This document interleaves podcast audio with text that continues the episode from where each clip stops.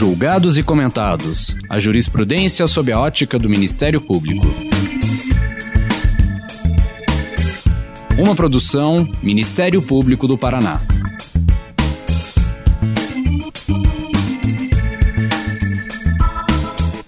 Olá, estamos começando mais um episódio do Julgados e Comentados. Eu sou Eduardo Cambi e hoje abordaremos sobre as intervenções da Corte Interamericana de Direitos Humanos e o direito de acesso à água. Para tanto, contamos com a participação de Ana Carolina Olsen, professora de Direito do Centro Universitário Católica de Santa Catarina. Nesse episódio, abordaremos sobre o caso Comunidades Indígenas, membros da Associação Lhaca Orat versus Argentina, julgado pela Corte Interamericana de Direitos Humanos em fevereiro de 2020. No caso em questão, o Estado argentino foi condenado por violação ao direito à propriedade das comunidades indígenas, não fornecendo segurança jurídica e permitindo que fosse mantida a presença de colonos em seus territórios. Tais violações acarretaram em agressões à identidade cultural dos povos e dificuldades no acesso a alimentos e à água. Como o julgamento da Corte Interamericana de Direitos Humanos auxilia no estabelecimento de precedentes para uma efetiva garantia de direitos de acesso e manutenção a um ambiente saudável aos povos latino-americanos, é uma questão, dentre outras, que vão ser debatidas neste episódio. Ana Carolina, seja muito bem-vinda. Muito obrigado por ter aceito o convite. Gostaria que nós começássemos perguntando um pouco da sua trajetória profissional e acadêmica e a sua ligação com esse tema dos direitos humanos. Olá, Eduardo Câmara, doutor, um prazer estar aqui, muito obrigada pelo convite. E, de fato, os direitos humanos é, estiveram presentes na minha formação, mesmo que eu, assim, não tivesse percebido desde a graduação. Eu fiz a minha graduação na Universidade Federal do Paraná e, na época, já busquei habilitação em direito público e fiz uma pesquisa sobre a liberdade de locomoção e a instituição dos pedágios. Mais para frente, eu fiz mestrado também na Federal do Paraná e meu, o tema da minha dissertação de mestrado era a efetividade dos direitos fundamentais sociais frente à reserva do possível. A partir daí, eu já trabalhei como professora em diversas universidades, no Centro Universitário OPET, me mudei para Joaçaba, trabalhei numa universidade lá, depois para Joinville, e atualmente tenho me devotado ao tema dos direitos humanos em função do meu doutorado. Quando eu fui fazer o doutorado na PUC Paraná, eu já buscava o tema dos direitos humanos, tive uma breve orientação da professora Flávia Piovesan e buscava justamente uma maior interligação do direito brasileiro aos sistemas de direitos humanos. Do doutorado para cá, esse tem sido um tema né, que tem sido frequentado por mim praticamente todos os dias. É meu tema de, de mesa de cabeceira, digamos assim. Ana, então vamos começar com aquilo que é mais básico, porque a gente tem é, nossos espectadores são de várias, é, vários tipos de conhecimento, desde o do estudante ou do, do leigo mesmo, até professores, juristas. Vamos começar explicando o que é o Sistema Interamericano de Direitos Humanos, qual é o papel da Corte Interamericana de Direitos Humanos e de que forma o Brasil se vincula a esse sistema. Pois bem, o Sistema Interamericano de Direitos Humanos foi criado pela Convenção Americana de Direitos Humanos, que é um tratado de 1967, ao qual o Brasil aderiu em 1992. Então, o Brasil só passa a ser um personagem desse sistema a partir de 1992.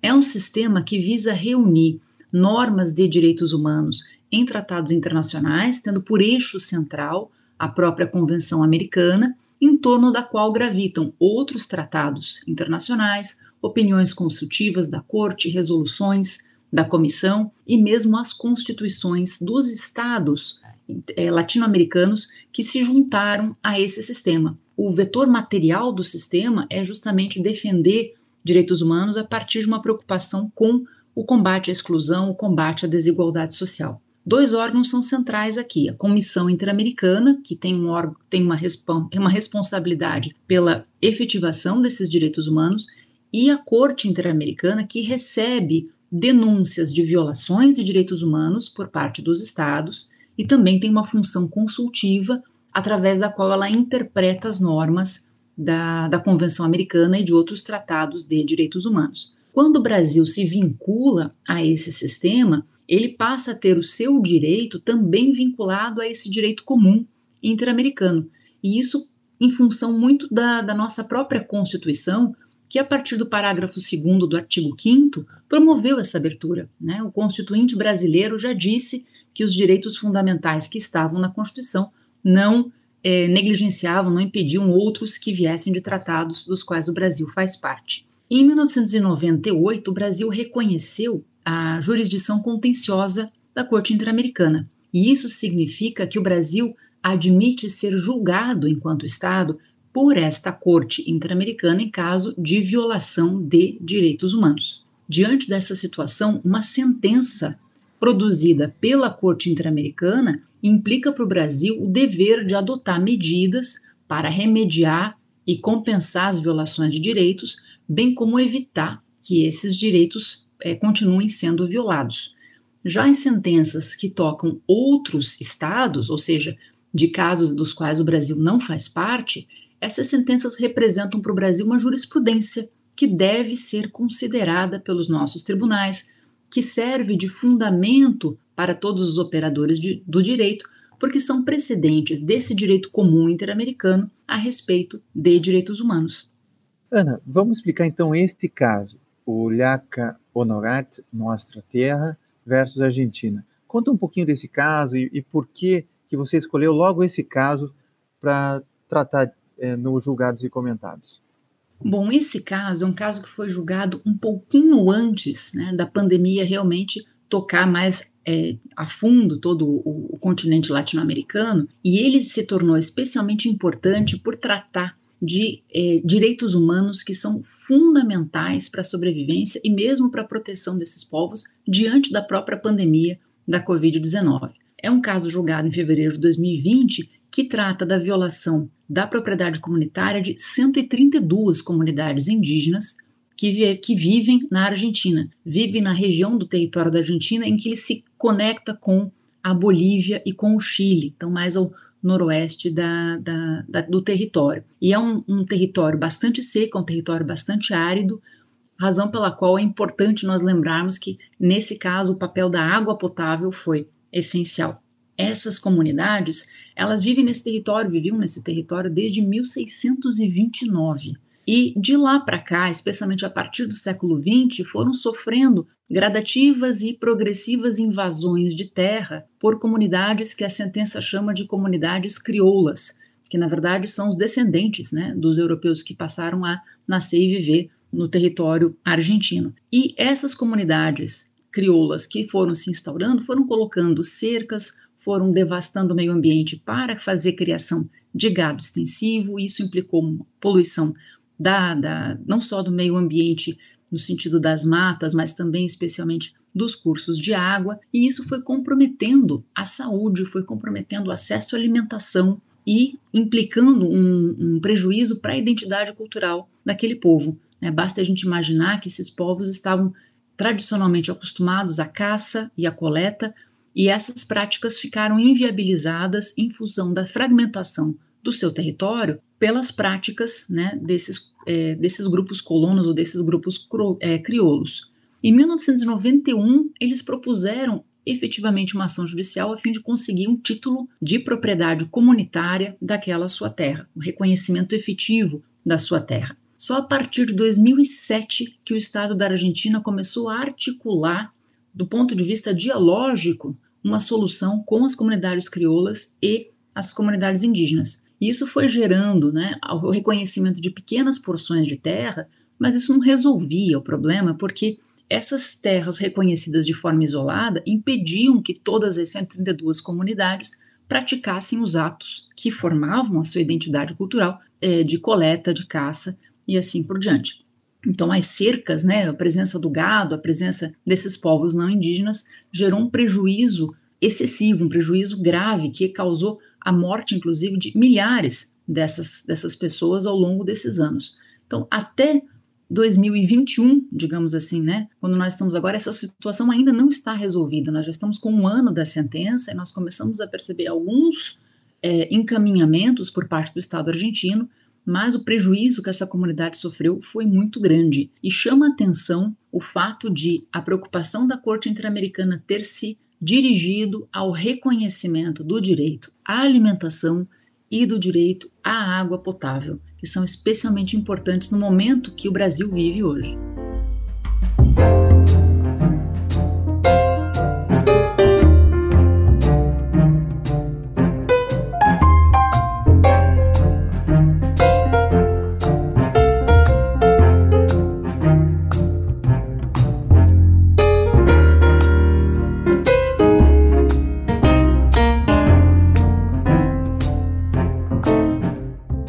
Nesse ponto, é, é importante focar essa decisão no contexto dos direitos fundamentais sociais, que é um tema que não foi tratado é, de forma explícita ou é, de forma é, minuciosa na Convenção Americana de Direitos Humanos, não obstante, temos logo em seguida é, o protocolo adicional à Convenção Americana sobre Direitos Humanos em matérias de direitos econômicos, sociais e culturais, né, o Protocolo de São Salvador, mas é um destaque nessa decisão justamente o reconhecimento da relevância do direito à alimentação e à água potável. Em que sentido este caso representa uma expansão ou, ou melhor, uma interpretação desses direitos fundamentais e por que que isso é relevante nesse momento que nós estamos vivendo. Pois é, como você percebeu, Eduardo Camilo, de fato a Convenção Americana ela não enumera direitos econômicos, sociais e culturais, mas ela deixa uma brecha importantíssima no artigo 26, que afirma, textualmente, abro aspas, que os estados devem adotar medidas para conseguir progressivamente a plena efetividade dos direitos que decorrem de normas econômicas, sociais, sobre Educação, Ciência e Cultura constantes da Carta da Organização dos Estados Americanos. Este é o artigo que sofreu uma interpretação evolutiva por parte da Corte, a partir da qual ela percebeu a necessidade de abrir a justiciabilidade dos direitos econômicos, sociais e culturais diretamente né, perante a Corte Interamericana.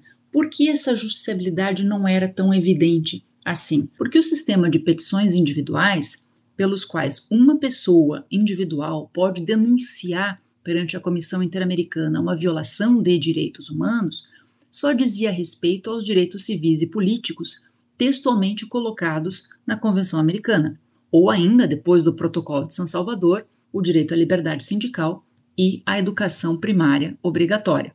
Só que nós precisamos compreender que não adianta nós falarmos sobre proteção do direito à vida, integridade pessoal, se nós não pensarmos em saúde, em alimentação, que são direitos que estavam textualmente colocados na Carta da OEA. Então, a partir do caso Lagos del Campo de 2017, a Corte promoveu uma interpretação é, de evolução desse artigo 26 para reconhecer, naquele primeiro momento, a justiciabilidade do direito ao trabalho.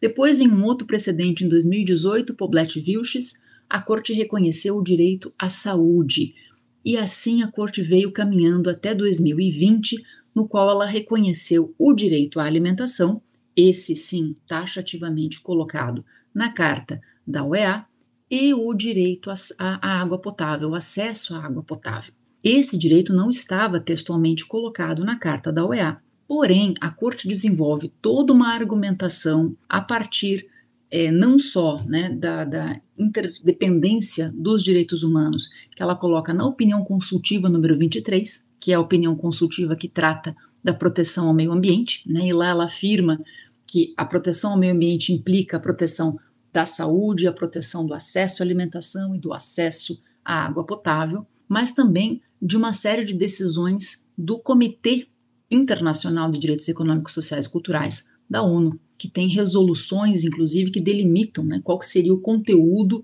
desse direito à água potável, que implica o acesso à água potável, a qualidade da água potável, a impossibilidade de se discriminar né, a, a, disponibilidade da água potável. Então a corte aqui ela inova porque ela não só traz uma fundamentação do sistema global, o qual ela agrega né, a decisão, mas ela também abre o reconhecimento de um direito que não estava colocado né, textualmente no sistema interamericano, mas que é uma condição sine qua non para se afirmar o direito à vida, o direito à saúde e mesmo o direito à alimentação.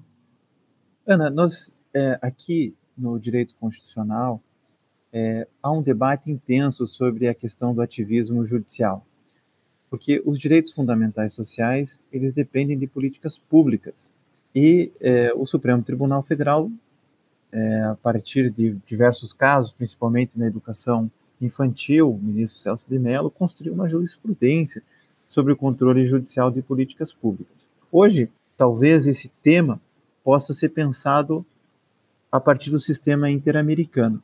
Então, eu gostaria que você contextualizasse essa preocupação com a Corte Interamericana de Direitos Humanos, se é uma posição ativista, e, ao mesmo tempo, trouxesse essas questões, como as medidas de não repetição e os processos estruturais, que é um tema que permeia também a jurisprudência da Corte Interamericana. É, veja, por exemplo, a questão o primeiro caso que o Brasil foi condenado, Ximenes Lopes, já se pensou numa reforma das instituições psiquiátricas em relação ao estado de coisas inconvencional do sistema carcerário e outros temas, são decisões é, que impõem medidas de não repetição e que têm um cunho estrutural. Então, eu gostaria que você contextualizasse esta percepção que nós já tivemos aqui na jurisprudência do STF no âmbito é, interamericano. Perfeito. É importante ressaltar, antes de mais nada, que a Corte Interamericana ela está sempre muito atenta ao direito constitucional de cada Estado. No caso Yaca Ronat, ela percebeu que a própria Constituição da Argentina reconhecia o direito à água e o direito, é, o direito à água não propriamente, mas o direito à alimentação a partir da, da acomodação no sistema constitucional argentino dos tratados internacionais que versavam sobre esse direito. Então, a Corte Interamericana, nesse caso, buscou alavancar os próprios compromissos constitucionais do Estado argentino, de modo a tornar efetivo eh, o texto constitucional argentino. Então, ela não só aplicou o direito interamericano, como ela procurou também impulsionar o direito constitucional. E isso é extremamente valioso, porque na verdade a gente percebe uma corte interamericana fortalecendo o direito constitucional de cada estado. Agora, quando a corte toma medidas a fim de tornar efetivos os direitos humanos, ela pode né, sofrer essa acusação de ser uma corte ativista e é preciso contextualizar o que, que significa esse ativismo. No caso da Corte Interamericana, o ativismo está normalmente relacionado a duas dimensões. Primeiro, a interpretação evolutiva que a Corte Interamericana faz a partir das normas da Convenção Americana. Então, ela, digamos, retira o máximo de suco possível dessas normas interamericanas a fim de construir sentidos e mesmo construir o reconhecimento de novos direitos humanos. Isso aconteceu agora com o direito à água potável, já tinha acontecido antes com o reconhecimento do direito à verdade, nos casos envolvendo né, as ditaduras latino-americanas, a proibição das autoanistias. Nenhuma dessas, é, nenhum desses institutos está taxativamente colocado na Convenção Americana. Então, ela integra essas lacunas e faz evoluir a construção dos direitos humanos. Lembrando aqui da Hannah Arendt, né, que os direitos humanos são construídos. É claro que, é, nesse caso, é interessante a gente pensar que em 1945, toda a luta que existia era para a positivação dos direitos humanos. Essa era a grande, né, a grande disputa dos povos, era justamente afirmar e, e garantir a positivação desses direitos. Só que essa positivação não pode ser uma porta de fechada, ela não pode impedir a evolução desses direitos. Agora a gente quer ir além do que está positivado e esse processo de construção continua. No caso da Corte Interamericana, essa interpretação evolutiva não é unânime. Olha que interessante. Próprios, os próprios juízes da Corte Interamericana, mais propriamente o juiz colombiano Serra Porto e o chileno Villagrossi, costumam marcar suas opiniões contrárias a essa interpretação evolutiva em votos dissidentes. Então, nós temos hoje em dia uma posição majoritária da Corte, mas não unânime. No caso Liaca Ronato, inclusive, o juiz uruguaio Pérez Manrique manifestou uma opinião né, também mais restritiva em relação a esse reconhecimento. A outra dimensão do ativismo está nesse papel transformador da Corte Interamericana, que é uma preocupação inequívoca de efetivar os direitos humanos, a partir do princípio mesmo da efetividade, com o maior grau possível. Então, isso implica um comportamento estratégico da corte. Ela aproveita cada caso que chega ao seu conhecimento para identificar as mazelas estruturais, as dificuldades que cada Estado tem para realizar direitos humanos e que geram, em razão disso, exclusão, desigualdade, violência. Então, a partir desse compromisso, ela adota medidas, muitas vezes em litígios estruturais, que visam ir muito além da obrigação de pagar uma indenização para a vítima da violação do direito, mas visa tocar justamente essas causas que estão encobertas muitas vezes por burocracia, por falta de vontade política e que impedem a produção de violação de direitos humanos. A gente sabe que é, os estados que recebem essas decisões muitas vezes vêm com muito mais facilidade a obrigação de pagar uma indenização do que efetivamente incorporar né, a necessidade de adotar medidas de caráter estratégico, ou seja, dialogar com a corte naquele momento do cumprimento de sentença, para que todos os atores estatais que estão envolvidos né, e que devem, portanto, adotar medidas para realizar esse direito se envolvam e se comprometam. E aqui a gente está falando de mudança legislativa, que a gente sabe que dá trabalho, a gente está falando de políticas públicas que precisam não só ser elaboradas democraticamente, como controladas, averiguadas para ver se estão surtindo efeito, e mesmo treinamento de pessoal, né? Como no caso é, Ximenes Lopes, por exemplo, toda uma preocupação com o treinamento dos agentes de saúde que lidam com pessoas com, com deficiência mental ou com dificuldades dessa seara. E a mesma coisa acontece aqui, se nós estamos falando né, de acesso à alimentação, acesso à água, nós estamos falando em políticas públicas efetivas para a promoção desses direitos.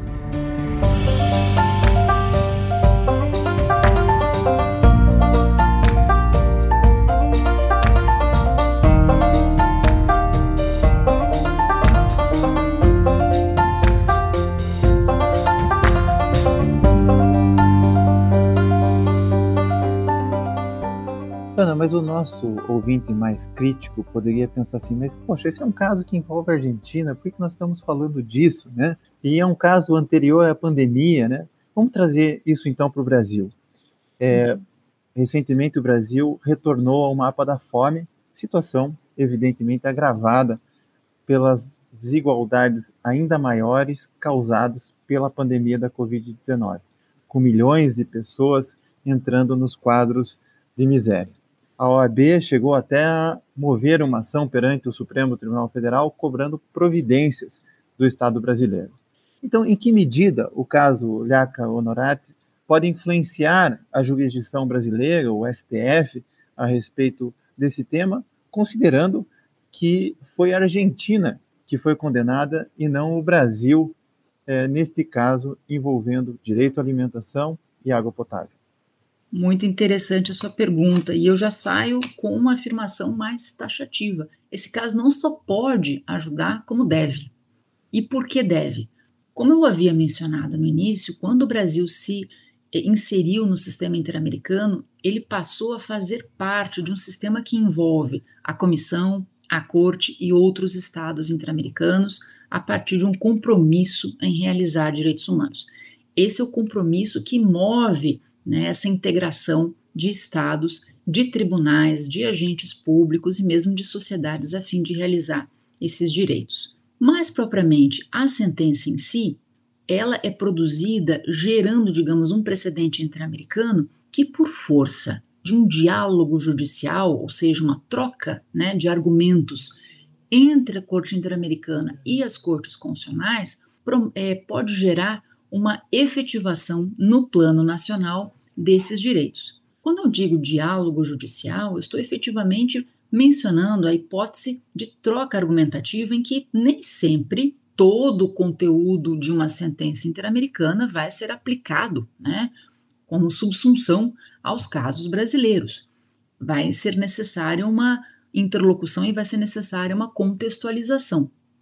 Mas o caso Ilhaca Ronat é um ponto de referência, porque, embora ele tenha tratado de comunidades indígenas na província de Salta, na Argentina, ele está lidando com uma realidade que é muito próxima da brasileira, Ou seja, ele está falando da privação do que é essencial à sobrevivência: o direito à alimentação e o acesso à água potável.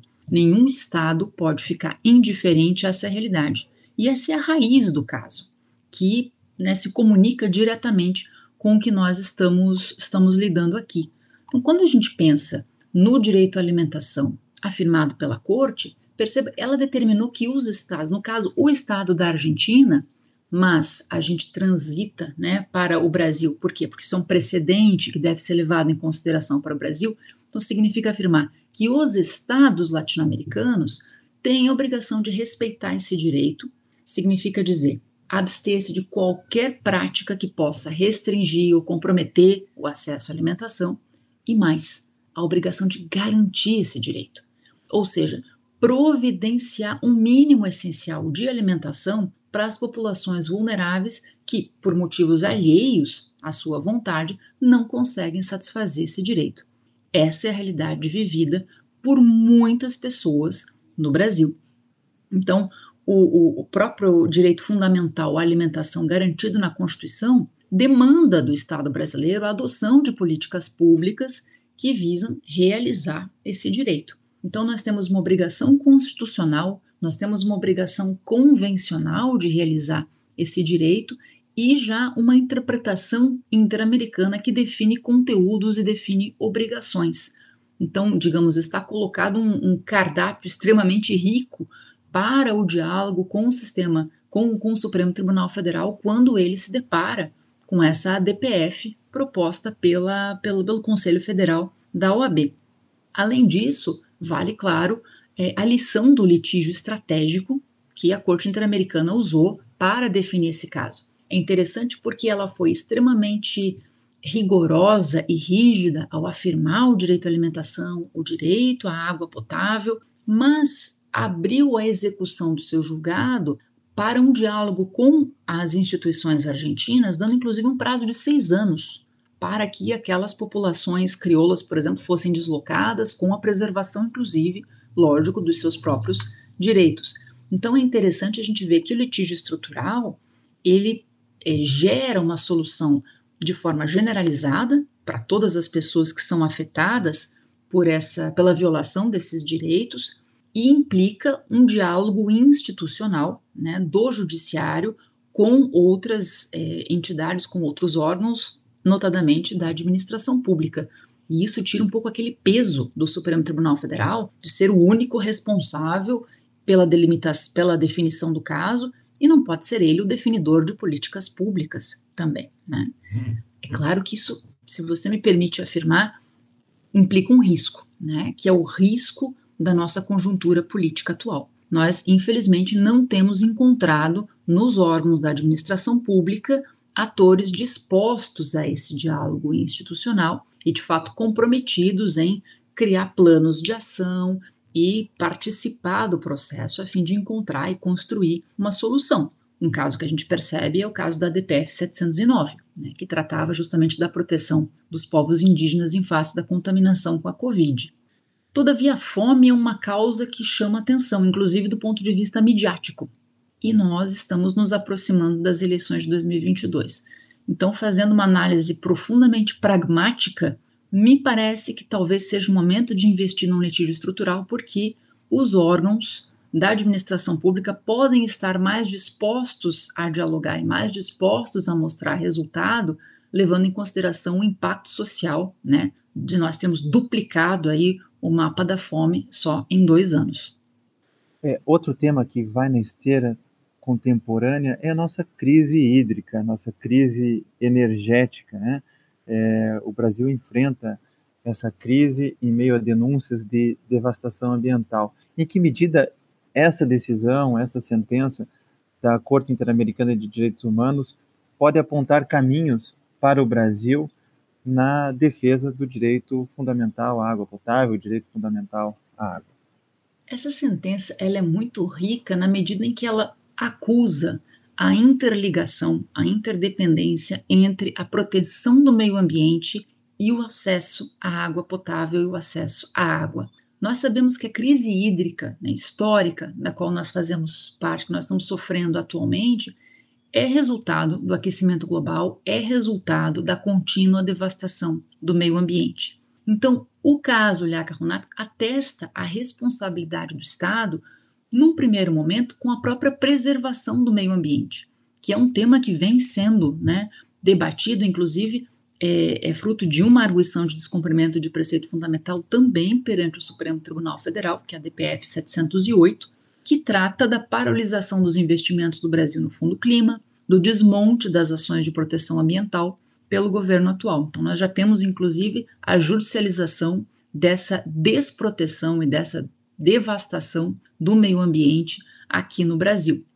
E no que diz respeito à proteção dos povos indígenas, aqui fazendo uma relação com a DPF 709, essa sentença, Lea Carronat, afirma textualmente que a preservação dos territórios indígenas está ligada à preservação do meio ambiente.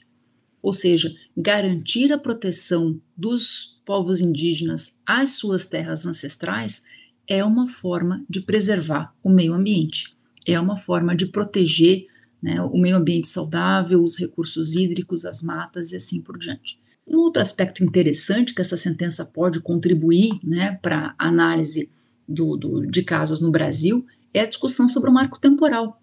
É, é aqui abrindo um parênteses, porque o marco temporal está em discussão no Supremo Tribunal Federal e discute justamente o reconhecimento de terras ancestrais aos povos que estariam lá antes da promulgação da Constituição em 1988.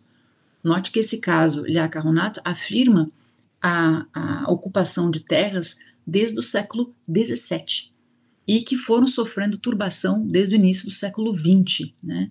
Então aqui a gente já tem também um precedente interamericano, digamos assim, que seria contrário à ideia do marco temporal.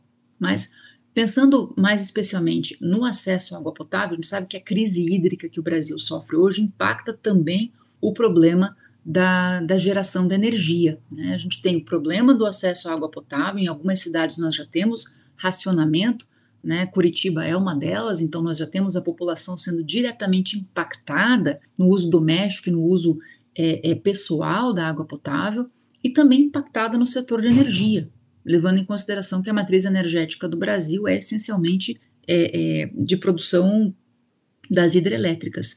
Então, também aqui a gente tem uma preocupação novamente com a proteção ambiental, que remonta ao caso Lhaca Ronata. Afinal de contas, a gente está fazendo uma opção, ao que parece, né, pelas termoelétricas, e a gente não sabe até que ponto isso não pode agravar a devastação ambiental ou agravar a emissão de gases poluentes que vão gerar mais aquecimento global e, quem sabe, a gente não consegue sair dessa crise hídrica, né? Então, é, a, a sentença Aliaca Runata, ela tem várias perspectivas que podem contribuir para temas que tocam a realidade brasileira muito de perto, né? Sempre reforçando que não houve de fato uma condenação do Brasil, houve uma condenação da Argentina, mas que estabeleceu conteúdos jurídicos que, por força da vinculação do Brasil ao sistema interamericano, devem ser consideradas pelos juízes, pelos operadores do direito aqui no Brasil.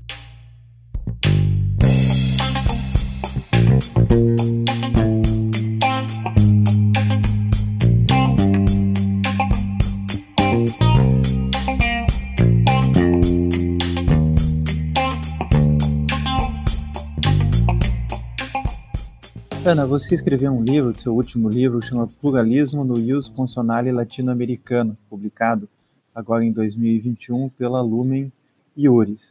E você fala do pluralismo, né? É, por exemplo, o direito ao meio ambiente sadio é uma preocupação que está na Constituição, por exemplo, da Bolívia, quando fala na expressão é, Pachamama, ou seja, a Mãe Terra, ou preocupações também na Constituição do Equador, e você se preocupa muito com essa ideia da harmonização é, da ordem internacional com a ordem é, jurídica nacional. E cada país tem as suas peculiaridades, tem a sua também a sua soberania e as cortes, como a Corte Interamericana de Direitos Humanos, se aplica subsidiariamente, não como uma quarta ou quinta ou sexta in, é, instância. Então, eu gostaria de que você dissesse para nós é, como se faz essa harmonização? Em que medida o nosso direito influencia o sistema interamericano ou o direito da, Bolívia, da Colômbia, da Argentina ou dos outros países latino-americanos podem ser úteis na proteção dos direitos humanos, na construção de um mínimo existencial, enfim, na redução das desigualdades que são características da América Latina, que é a região mais desigual e violenta do mundo.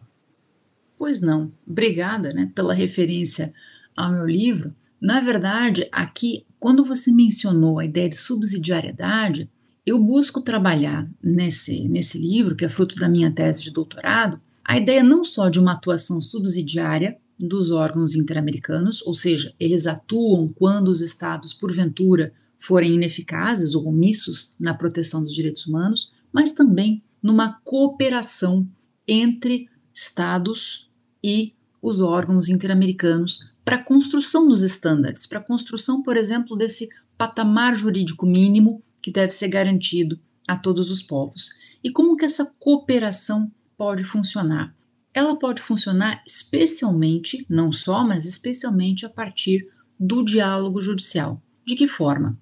Quando a Corte Interamericana vai decidir, por exemplo, sobre proteção ambiental, ela tem por precedentes os seus próprios julgados anteriores, a opinião consultiva número 23, que ela já havia emitido antes, mas também ela colhe de julgados nacionais e das constituições nacionais como que esse tema vem sendo trabalhado em cada estado. E por isso, digamos, esse colorido, esse pluralismo que está presente na produção jurídica dos estados pode chegar na corte interamericana e às vezes chega no formato de amicus curiae, chega no formato de pedido de opinião consultiva, para que a corte tome conhecimento né, dessas decisões, dessas posições nacionais e incorpore, na medida especialmente em que elas forem mais favoráveis, em que elas forem mais é, é, concretizadoras dos direitos humanos. Então, percebo, de baixo para cima, a gente pode ter uma construção de um direito comum que, lógico, vai respeitar as particularidades de cada Estado. Por exemplo, não é o fato de a Bolívia ter reconhecido né, um Estado plurinacional e a Pachamama como um, uma entidade jurídica com personalidade própria que nós brasileiros necessariamente teremos que seguir o mesmo curso, né? E fala, por exemplo, da, mesmo do reconhecimento das terras indígenas. Né? A, a Corte Interamericana costuma afirmar a propriedade comunitária da terra indígena. A nossa Constituição não fala em propriedade, quando vai se referir à proteção das terras indígenas, mas resguarda essa proteção, uso, gozo, na medida em que ela é essencial para a preservação das tradições né, e da cultura desses povos. Uma forma diferente de proteger essa identidade é, cultural e isso já foi inclusive levado à, à Corte Interamericana no caso Chucuru e não houve qualquer repressão da Corte Interamericana à Constituição brasileira e à forma como a Constituição brasileira lida com essa proteção. Agora, se os estados querem ser ouvidos perante a Corte Interamericana, ou seja, que as suas decisões cheguem até a, o sistema interamericano, eles precisam estar abertos a esse sistema significa dizer as sentenças, os acórdãos precisam aplicar a Convenção Americana, as opiniões consultivas precisam estar abertas a esse sistema, de modo que, digamos, a linguagem a partir da qual esse diálogo aconteça seja uma linguagem comum. Né? Se um Estado se fecha a partir de uma concepção de soberania mais, mais retrógrada, né? Ah, dentro do meu território posso estabelecer todas as normas que entender cabíveis, não é um Estado propício ao diálogo, não é um Estado que quer dialogar com o sistema interamericano.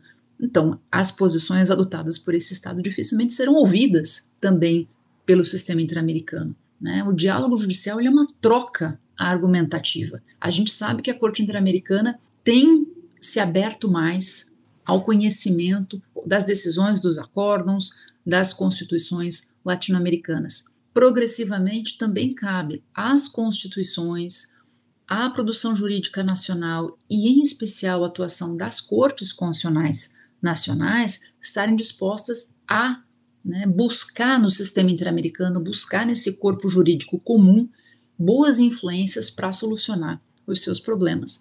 Na medida em que esses argumentos vão sendo trocados, a gente percebe uma cooperação mais do que meramente uma subsidiariedade, e com isso a gente percebe a construção de estándares que são mais legítimos e, digamos, mais antenados com a realidade de cada Estado. Para finalizar, Ana, terminando falando sobre o constitucionalismo transformador novamente, a gente muitas vezes percebe que as decisões da Corte Interamericana de Direitos Humanos são citadas é, como uma referência de direito comparado, porque é, não se reconhece essas decisões como parte de um sistema do que o Estado brasileiro é parte. Então, quais seriam os caminhos que você apontaria para que a gente torne o direito internacional de direitos humanos mais próximo, o controle de convencionalidade uma realidade e esse diálogo entre jurisdições algo mais factível, mais presente no dia a dia dos operadores jurídicos? É, esse é um grande desafio, né? Na verdade, o que a gente percebe é que o direito comparado, ele não deixa de ser um instrumento do diálogo, ele não é equivalente ao diálogo, né? mas é um instrumento. Tanto que é, quando a gente vai buscar uma referência a um precedente interamericano, é necessário tomar todos aqueles cuidados próprios da pesquisa em direito comparado, se verificar contexto, se verificar a atualidade do tema, se verificar a situação para a qual a solução foi, foi dirigida, para então verificar se esse precedente tem né, aplicação aqui no Brasil ou não. Então, esse cuidado no direito comparado existe, mas vai além, né? Porque o direito comparado ele visa resolver uma situação específica, um ponto né, de, de uma decisão. E quando a gente fala em diálogo judicial, a gente está preocupado com essa construção do direito comum. Como é que a gente pode construir esse direito comum? É algo que depende, a começar, da formação jurídica dos nossos operadores. Significa dizer, já nas universidades a gente precisa dessa abertura ao direito internacional dos direitos humanos. Né? O próprio direito constitucional não é mais um direito autocentrado, é um direito que está aberto a influências do, do plano internacional. Então, mesmo na formação desses, né, de quem será advogado, quem será promotor, quem será procurador, quem será juiz, a gente tem uma preocupação muito grande. Mas não só nas universidades está o peso, ou seja, a gente sabe que todo aquele que lida com o direito permanece em constante processo de atualização, em constante processo de aperfeiçoamento, assim como o direito, né, que evolui a cada momento e de repente a gente dormia em 2020 sem saber que em 2019 que o direito à água potável era direito humano, em 2020 a gente percebe essa afirmação. Então isso exige também de todos nós uma constante atualização a partir de uma preocupação central em tornar esses direitos efetivos. Então tudo também vai de uma preocupação material muito clara. Significa dizer, a centralidade dos direitos humanos deve estar presente. Se nós simplesmente estamos preocupados em pensar o direito tributário sem verificar o impacto que o direito tributário tem, digamos, na realização dos direitos humanos, o impacto que o direito civil tem na realização dos direitos humanos, se a gente desagrega todo o direito, né, dos direitos humanos, a gente compromete esse diálogo, a gente compromete, a gente prejudica né, essa interação. A gente já falava do direito constitucional, né? Os nossos constitucionalistas também precisam estar preocupados com o direito internacional dos direitos humanos. Né? É sair de cima da pirâmide do Kelsen, né, na verdade, e verificar que a gente está num círculo, né, em que há erros, acertos, progressos, retrocessos, mas a ideia é construir um direito comum mais interligado.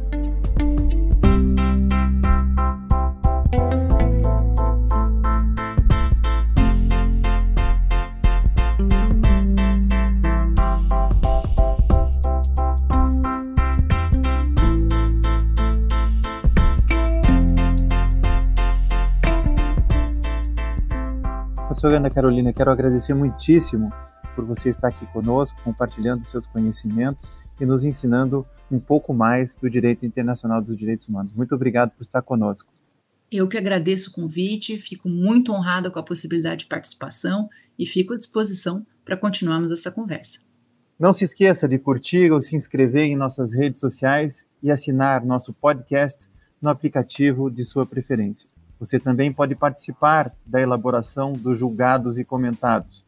Para sugerir um tema, encaminhar dúvidas ou comentários, envie para a gente no e-mail julgados e comentados mppr.mp.br ou pelas nossas redes sociais. Muito obrigado e até a próxima.